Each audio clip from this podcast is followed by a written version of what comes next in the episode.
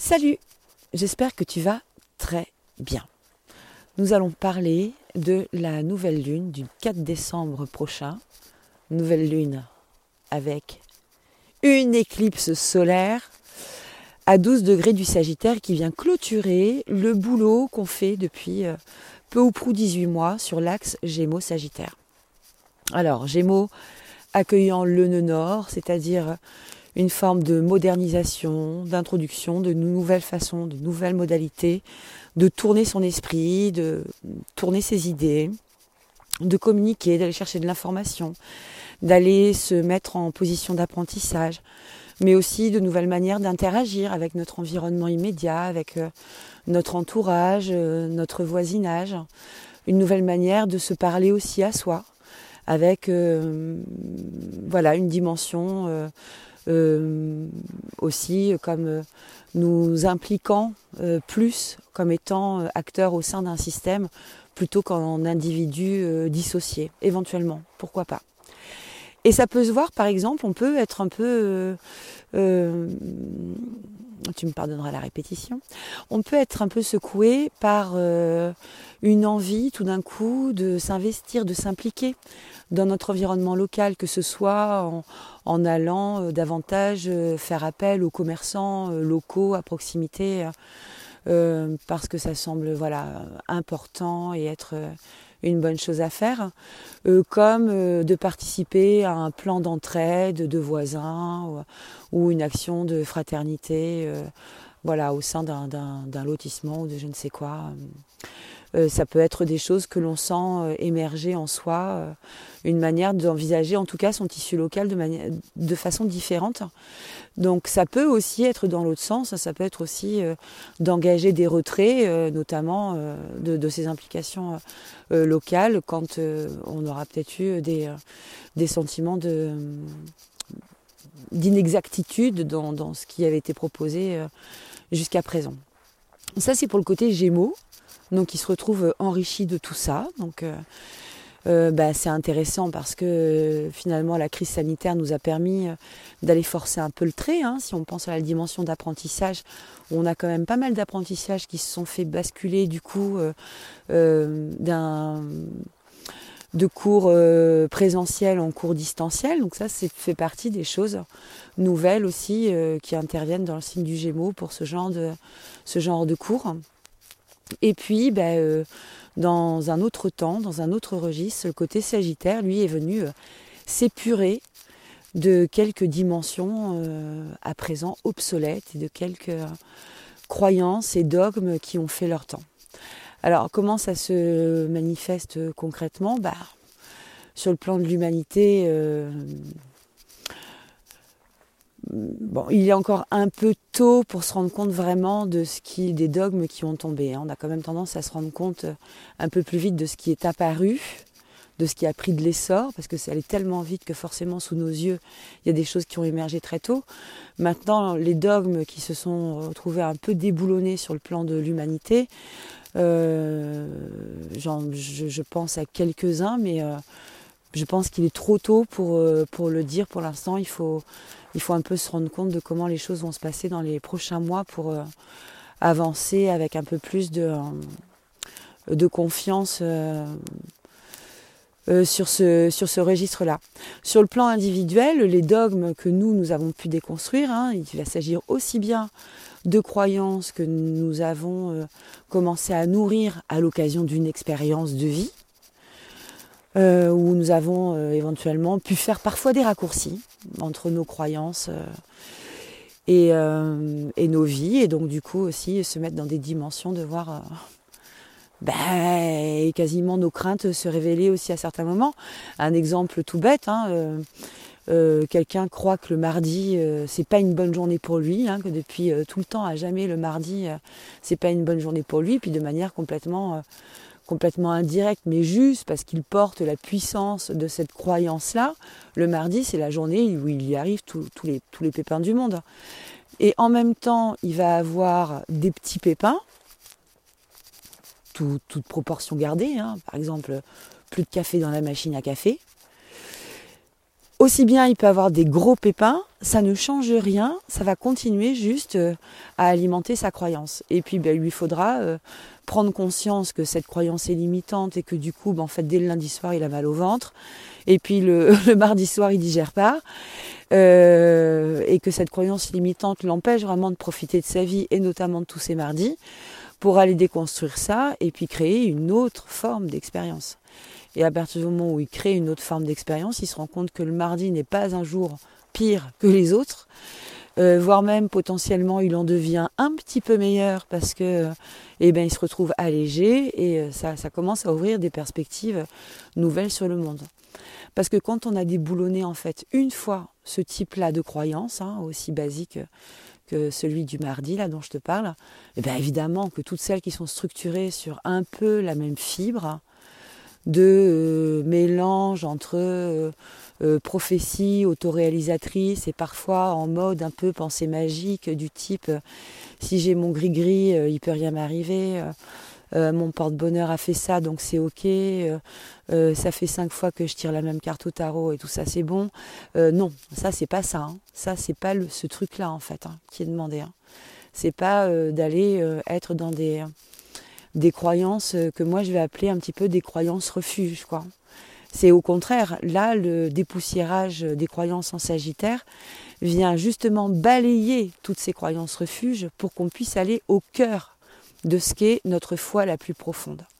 Et alors l'univers a quand même une façon bien curieuse de s'y prendre, mais en même temps on reconnaît là aussi euh, ben, tout le champ subtil, hein, le champ de cette mécanique précieuse, minutée, euh, organisée, qui décidément n'appartient pas, je vais dire comme ça, mais n'appartient pas euh, au domaine de la mécanique humaine au sens où nous l'entendons, mais, euh, procède d'un équilibre des choses dont nous ne sommes qu'à peine conscients, et encore, et encore, je pense qu'on ne l'est même pas, on le touche même pas du doigt, quoi, euh, à quel point tout ceci est parfait. On, le flaire parfois, mais, de loin par rapport à tout ça, je pense.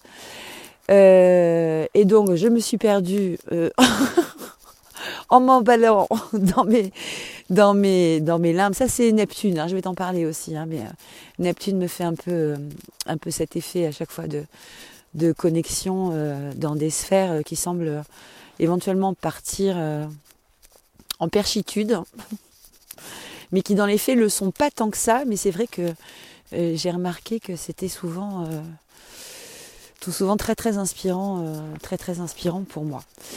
oui, donc ce, nœud nord là qui vient, ce nœud sud là qui vient dépoussiérer le Sagittaire pour nous laisser une foi vraiment intacte et profonde. En fait, une croyance qui pour le coup est une croyance qui est structurante et euh, bénéfique pour notre évolution. Donc euh, bah, ça passe par des euh, choses comme de la croyance qui a pu se, dissiper peu à peu. une croyance par exemple hein, qui est fort, fort répandue et qui pour, alors qui pour certaines personnes peut s'avérer limitante, pour d'autres pas du tout, ça aussi. Hein. C'est au cas par cas, mais la croyance euh, de euh, couple égale bonheur, parce qu'en fait on nous vend quand même un standard euh, du bonheur à travers de nombreux supports médias qui est couple, couple égale bonheur, sans passer par en fait un, préalable qui peut sembler quand même un tout petit peu intéressant, enfin moi je le trouve intéressant, mais c'est que euh, avant couple égale bonheur, il y a la case juste amour, quoi. Et que amour égale pas forcément couple. Par contre, amour égale bonheur. Là, on est d'accord. Mais peut-être qu'aujourd'hui, la modalité de, couple et de ce qu'est un couple, euh, ça, ça correspond peut-être pas à tout le monde en fait pour vivre l'amour. Euh, l'archétype euh, qu'il y avait il y a quelques années euh, du couple, qui est encore présent de temps en temps, a quand même pris beaucoup de recul et beaucoup de, beaucoup de souplesse hein, pour permettre de plus en plus de possibles en fait dans ce qui est un couple. Mais il y a aussi juste peut-être l'idée de ne pas être un couple. quoi. Il peut y avoir également ça. Ça peut faire partie des croyances qui, qui vont s'effilocher pour chacun et puis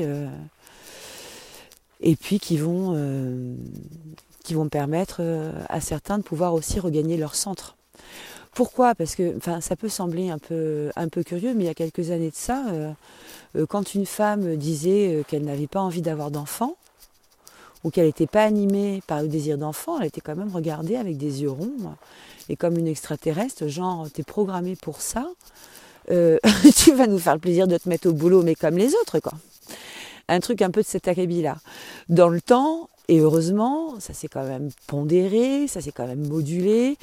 Euh, ces réactions euh, sont euh, de moins en moins fréquentes. Et puis, et puis les femmes sont de plus en plus nombreuses aussi à assumer bah, leur non-envie essentielle d'être maman, quoi.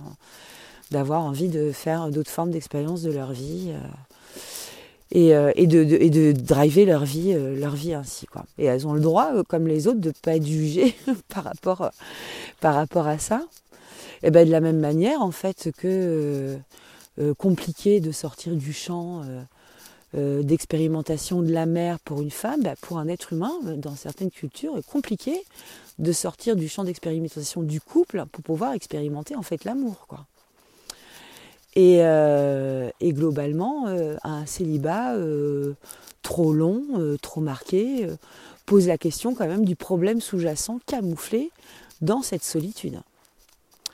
Donc pas simple, mais c'est pour ça que je dis que peut-être que pour certains, le bonheur et l'amour ne, ne, résident pas dans le couple tel qu'il est entendu entendu euh, de manière, euh, euh, sociale récurrente. Donc il y a plein de croyances en fait qui peuvent être bouleversées, plein de croyances structurantes de manière très très profonde. Et du coup, ça fait cette ouverture des possibles, ces appels en fait des possibles. Neptune, lui, décide juste à ce moment-là de faire un petit peu de surplace avant de reprendre sa marche avant. Donc ça nous fait quoi? Bah, Ça nous fait que Neptune nous parle à chaque fois de nos idéaux, de nos rêves. Donc là, il était en marche arrière depuis le mois de juillet. Donc pendant toute cette marche arrière, il est venu un petit peu regarder le tissage invisible que nous avions euh, mené jusque-là à coup de bonnes intentions, à coup de oh j'aimerais bien que et à coup d'espoir et de bougies allumées parfois, mais aussi à coup de travail pour aller euh, comprendre aussi ce qui se passe euh, en profondeur à l'intérieur de nous-mêmes. Et, Neptune est allé regarder où étaient les ajustements peut-être à faire sur ses idéaux, sur ses rêves, pour les rendre de plus en plus compatibles avec une matérialisation dans la 3D.